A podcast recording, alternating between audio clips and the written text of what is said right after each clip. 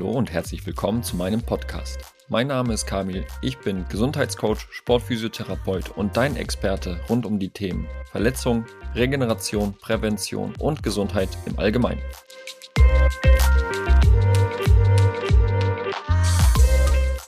Heute möchte ich thematisch so ein bisschen an den vorherigen Podcast anknüpfen, wo ich über Wundheilung und Entzündungen gesprochen habe. Ein Symptom der Entzündung ist der Schmerz und da möchte ich heute ein bisschen genauer drauf schauen und dir erzählen, was der Schmerz und die Schmerzwahrnehmung mit uns individuell zu tun hat, aber auch mit unserem Umfeld. Sicherlich hast du in deinem Leben nicht nur einmal schon körperlichen Schmerz gespürt, sei es beim Sport, sei es aber auch im Haushalt. Da sind meine Lieblingsbeispiele immer noch der kleine Zeh und der Türrahmen oder die sehr gut geputzte Balkontür. Das heißt, jeder von uns kennt den Schmerz im akuten Fall bei strukturellen Verletzungen. Aber wozu soll eigentlich der Schmerz an sich dienen? Auf der einen Seite soll es unsere Aufmerksamkeit auf die verletzte Stelle legen, auf der anderen Seite ist der Schmerz ein Schutzmechanismus unseres Körpers, dass nicht noch mehr Schaden entsteht. Aber wie wir den Schmerz wahrnehmen, also wie intensiv, das ist eine sehr individuelle Geschichte. Und diese Empfindung ist abhängig von biologischen, psychologischen und sozialen Aspekten. Mit anderen Worten, Gefühle, Gedanken, unsere Erfahrungen aus der Vergangenheit haben Einfluss darauf, wie wir mit Schmerz umgehen und ihn wahrnehmen. Es kann ja der Fall eingetreten sein, dass wir mal beim Sport umgeknickt sind. Und da haben wir, ich, ich teile das jetzt einfach mal in zwei verschiedene Typen. Auf der einen Seite haben wir die Menschen, die die Zähne zusammenbeißen können. Das einigermaßen ignorieren und ihren Alltag weiterleben, vielleicht sogar Sport machen, auch wenn es ein bisschen weh tut. Und bei den anderen ist es so, dass die Angst vor der Belastung und von der, vor der Rehverletzung so hoch ist, dass sie deutlich, einen deutlich höheren Schmerz angeben. Wir lernen den, den Umgang mit Schmerz also, sage ich jetzt mal grob, im kleinen und im großen Kreis. Und damit meine ich zum Beispiel die Religion oder die Kultur an sich, und im kleinen Kreis das Volk oder die Familie, die einem beibringt, dass zum Beispiel Schmerz als Zeichen für etwas steht und der ertragen werden soll. Es gibt zum Beispiel in der einen oder anderen Religion die Aussage, dass der Schmerz eine, eine Aufgabe ist, die der Körper lösen soll, beziehungsweise eine Bestrafung, die wir jetzt aushalten sollen, um daraus zu wachsen. Und du kennst sicherlich auch die eine oder andere Doku im Fernsehen, wo es um äh, Schmerzrituale ging. Und es gibt ja einige Menschen und Völker auf der Welt, die sagen, dass den Schmerz zu zeigen eine Schwäche darstellt. Und deshalb gibt es das ein oder andere Ritual, das hier in den, in den Kontext passt und vielleicht den einen oder anderen von euch interessiert. Es gibt ein im Amazonas lebendes Volk der Satere Maui. Das ist bestimmt auf jeden Fall genau richtig ausgesprochen. Und dieser Stamm, der im Amazonas lebt, hat ein Ritual, das von den Männern durchgeführt wird, Jahr für Jahr. Damit beginnt man ab dem zehnten Lebensjahr. Und zwar werden in Handschuhe 24-Stunden-Ameisen eingeflochten. Die nennt man auch tropische Riesenameisen. Und der Stich von diesen Ameisen soll sehr, sehr, sehr, sehr schmerzhaft sein. Und dieses Ritual soll die jungen Stammesmitglieder zu Männern machen, beziehungsweise im weiteren Verlauf, weil jeder Mann dieses Stammes 20 Mal daran teilnehmen soll in seinem kompletten Leben und das soll die Männlichkeit bestätigen. Was auffällig ist, ist, dass jeder der Teilnehmer sich den Schmerz nicht ansehen lässt. Und im Endeffekt zielt das Ritual darauf ab, dass, äh, dass bei den Männern Stärke, Gesundheit und Männlichkeit demonstriert wird und so gezeigt wird, dass es ein gesundes und starkes Volk hervorbringt. Das ist auf der einen Seite. Auf der anderen Seite gibt es natürlich auch die Menschen oder Kulturen, Länder, bei denen ein sehr großes Bedürfnis daran, danach besteht, den Schmerz oder seinen eigenen Schmerz mitzuteilen. Einerseits, um den Schmerz quasi auf mehrere Schultern zu verteilen und es so dadurch besser zu vertragen, in Anführungsstrichen. Aber auch auf der anderen Seite, um, um Mitleid abzugreifen, Aufmerksamkeit zu bekommen. Und ähm, das sieht man auch tatsächlich im Tierreich. Da gibt es zum Beispiel bei den Schimpansen, wenn, wenn sich da ein Männchen verletzt und ähm, sagen wir mal jetzt anfängt zu humpeln und nach einer gewissen Zeit diese Verletzung wieder geheilt ist, gibt es dennoch häufig zu beobachten, dass wenn die verletzten oder nicht mehr verletzten Schimpansen am Alpha-Männchen vorbeigegangen sind, die immer noch gehumpelt haben, wenn der geguckt hat und wenn er nicht mehr geschaut hat, dass die sich einfach ganz normal bewegt haben. Also dieses Phänomen gibt es jetzt nicht nur bei uns Menschen, sondern auch im, im Tierreich generell. Was auch interessant ist, ist, dass der Ausdruck des Schmerzes durch Weinen, Schreien, Leiden und so weiter, wenn es nach außen getragen wird, dass die Schmerzwahrnehmung deutlich größer ist, als wenn es, wie zum Beispiel bei diesen Schmerzritualen, von denen ich vorhin gesprochen hatte, versucht wird, den Schmerz nicht nach außen darzustellen, dann wird dieser Schmerz auch als deutlich geringer wahrgenommen. Und da fällt mir immer einer, äh, ein Patient bei mir ein, der mit einer Kieferproblematik zur Therapie gekommen ist und ähm, ich eine, eine Untersuchung durchgeführt habe. Und eine meiner Fragen beim Schmerz ist natürlich die Einordnung des Patienten vom Schmerz auf einer Skala von 0 bis 10, wobei 0 gar kein Schmerz ist und 10 der maximal auszuhaltende Schmerz. Und da, da hat der Herr, ist, ist in sich gegangen, hat kurz überlegt und gesagt, ja, ich würde jetzt sagen, vom Schmerz her ist das eine 12. So. Und natürlich äh, kann ich mit der Aussage für den Schmerz an sich jetzt nichts äh, anfangen. Aber mit der Schmerzwahrnehmung des Patienten, äh, da kann man relativ gut dann einschätzen, welche Maßnahmen man da vielleicht machen sollte und welche nicht. Und da sind wir da eher einen etwas schmerzfreieren Weg gegangen, um, um die akute Problematik da zu lösen. Aber wie gehen wir hier denn in, in Deutschland und Mitteleuropa mit Schmerzen um? Natürlich kann man jetzt keine, keine wirklich exakte Aussage machen. Pauschalisieren ist ja sowieso immer so ein Thema für sich. Aber wer mit der Bahn fährt und den Leuten, die auch mit drin sitzen, ab und zu mal ein bisschen genauer zuhört, da muss ich immer an, an die Zeit denken, als ich mit der Regionalbahn äh, zur Ausbildung gefahren bin nach Dortmund. Und dann hat man in den, in den Zügen ja immer Vierersitze auch. Und da war das immer zum Wochenende hin, sind dann Gruppen von älteren Damen miteinander gefahren, wenn die in so einem Vierersitz saßen und sich unterhalten haben und dann, ich habe das immer Krankheitsquartett genannt, was sie dann gemacht haben.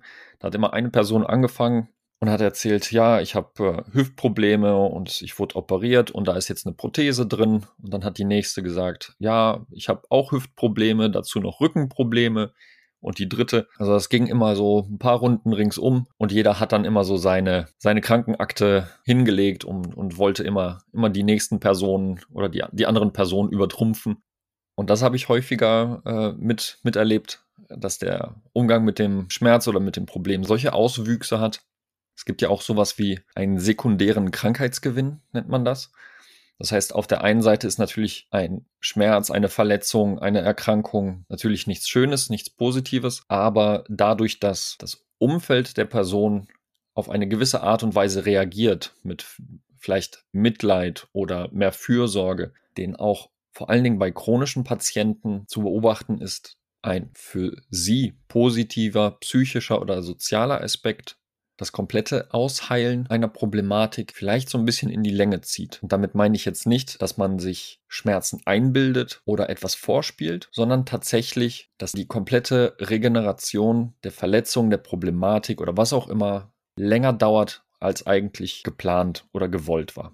So im sportlichen Kontext, wenn wir jetzt einmal uns vor Augen führen, wenn wir einen Fußballspieler nehmen, der sich dann verletzt hat und das ist ein Spieler, der vielleicht nicht in der ersten Elf spielt, also nicht von Anfang an, sondern eher auf der Reservebank zu finden ist. Und wenn die Person sich verletzt und schon lange versucht, in die Startformation zu kommen oder ein Stammspieler zu werden und es klappt und klappt nicht und dann kommt mal die eine oder andere Verletzung, dann habe ich auch schon Spieler erlebt, die gegen diesen Verletzungsstatus vielleicht oberflächlich auf jeden Fall was hatten, aber auch so ein bisschen die Aufmerksamkeit vom Trainerteam und von den Spielerkollegen, die dann gefragt haben, wie es ihm geht, wann er wieder fit ist, aber auch die Aufmerksamkeit und die Pflege von uns Physiotherapeuten, weil wir uns ja um die, um die Jungs gekümmert haben.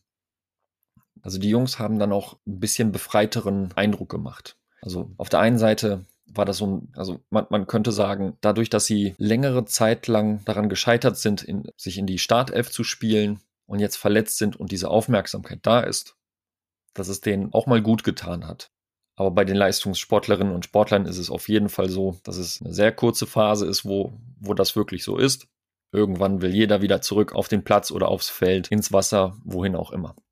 Was wir hier in Deutschland häufig haben, wenn jemand Schmerzen hat, dann ist relativ schnell klar, dass der Weg zum Spezialisten oder zur Spezialistin angetreten wird. Das heißt im Endeffekt, die Verantwortung für die Heilung wird abgegeben wodurch auch, wenn es länger dauert mit dem Schmerz, dass man, dass man dann eher sagt, die Ärzte bekommen das nicht hin. Ich bin immer noch krank, ich bin immer noch verletzt, ich habe immer noch Schmerzen, anstatt dann zu sagen, Herr Doktor, Frau Doktor, was kann ich machen, um meine Situation zu verbessern? Und leider verwechseln viele die Symptombehandlung mit der Ursachenbehandlung. Also nur weil ich Schmerzen habe. Und das ist auch das, was ich in der letzten Folge bei der Entzündung gesagt habe. Symptome sind sowas wie Schmerzen, Rötung, Schwellung und so weiter. Also etwas, was sichtbar für uns ist, wo, wogegen wir was machen können. Aber es ist halt nicht zielführend, nur gegen Symptome zu arbeiten, indem man Schmerzmittel nimmt, sondern man sollte sich dann vielleicht auf die Suche machen mit den Spezialisten, um die Ursache für die Symptome zu, zu suchen. Es gibt ja schließlich einen Grund, warum es weh tut. Manchmal ist es offensichtlich, wenn der Knochen nach einem Sturz von der Leiter mal aus, aus dem Bein rausguckt. Aber manchmal ist es nicht einfach herauszufinden, was einem fehlt, woher es kommt. Und da ist es wichtig, auch mal ein bisschen nachzuforschen. Interessant ist natürlich auch, dass es zwischen den Geschlechtern einen Unterschied gibt, was die Schmerzwahrnehmung äh, betrifft. So halten Frauen deutlich mehr Schmerzen aus. Die sind dadurch, dass es jeden Monat mal zum Schmerz kommt, ein bisschen geübter. Und es ist tatsächlich so, wenn man darin geübter ist, dann hält man auch höhere Schmerzintensitäten aus. Also zusammengefasst kann man sagen, wenn es um Schmerzen geht, dann sollten wir nicht nur darüber nachdenken, gegen dieses Symptom etwas zu tun. Bei der akuten Verletzung ist das natürlich was anderes, aber es geht dann eher um dieses, diese Langzeitschmerzen, von dem ich den Ursprung nicht wirklich kenne. Da geht es so ein bisschen rein ins Forschen, aber auch seine eigene Umgebung mit einzubeziehen in das Lösen dieses Problems. Wenn du dir jetzt mal vor Augen hältst, wenn du ein Sportler oder eine Sportlerin bist, die in der Mannschaft trainiert und verletzt bist, dann hast du ja permanent Leute um dich rum, die fragen, wie es dir geht, wann du wieder fit bist, warum das wieder so lange dauert und so weiter. Und jedes Mal damit konfrontiert zu werden, dient nicht wirklich der Erlösung. Wie viel Einfluss die Psyche auf diese Wahrnehmung hat, kann man sich an einem Beispiel äh, auch gut verdeutlichen.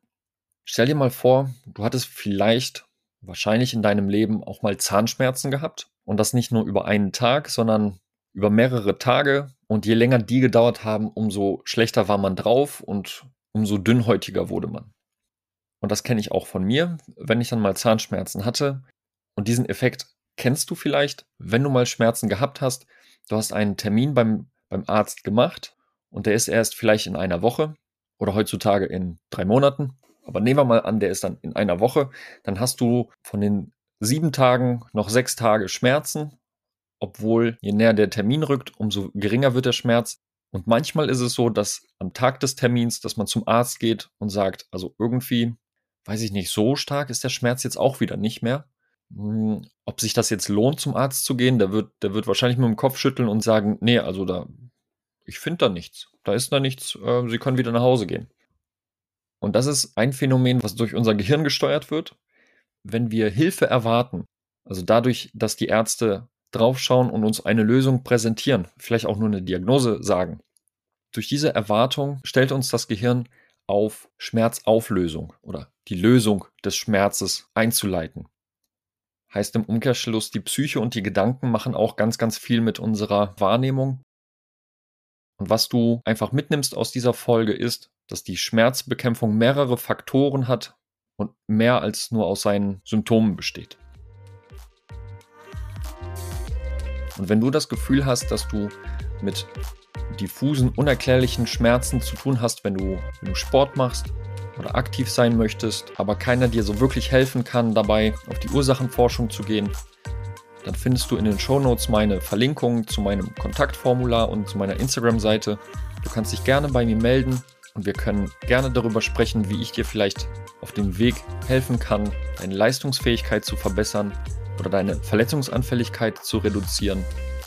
Und da geht es nicht nur darum, dass wir über deine, deine akuten Problematiken sprechen, da geht es auch darum, mal gucken, was in der Vergangenheit passiert ist, was deine Ernährung vielleicht für einen Einfluss auf deine Symptome und deine Ursachen hat, welchen Einfluss Stress und Schlaf bei dir auf dein, auf dein Ziel, auf deinen Wunsch oder auf dein Problem haben. Und dann finden wir für dich in deinen Alltag integrierbare Interventionen, mit denen du auch nachhaltig gesund bleiben sollst. Ich hoffe, dir hat diese Folge gefallen. Ich würde mich freuen, wenn du beim nächsten Mal wieder einschaltest. Bis dahin, ciao.